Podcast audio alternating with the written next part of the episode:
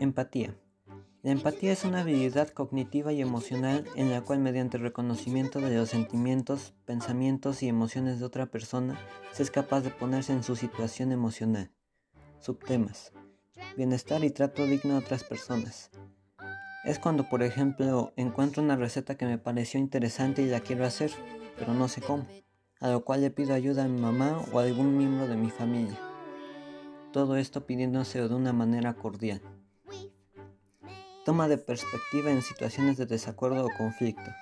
Es por ejemplo cuando estoy en desacuerdo con mi papá sobre qué cereal, es mejor y me dice cuáles son los beneficios del cereal que dice sobre el que, el que yo estoy eligiendo.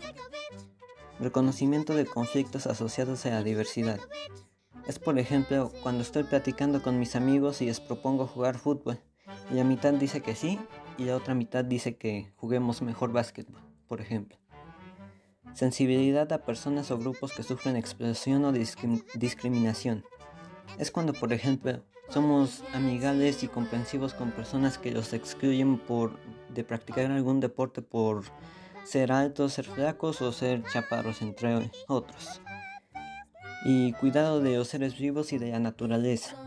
Es por ejemplo cuando ves una planta que se está marchitando y la riegas. O cuando ves un perro en la calle que tiene hambre y das un poco de comida.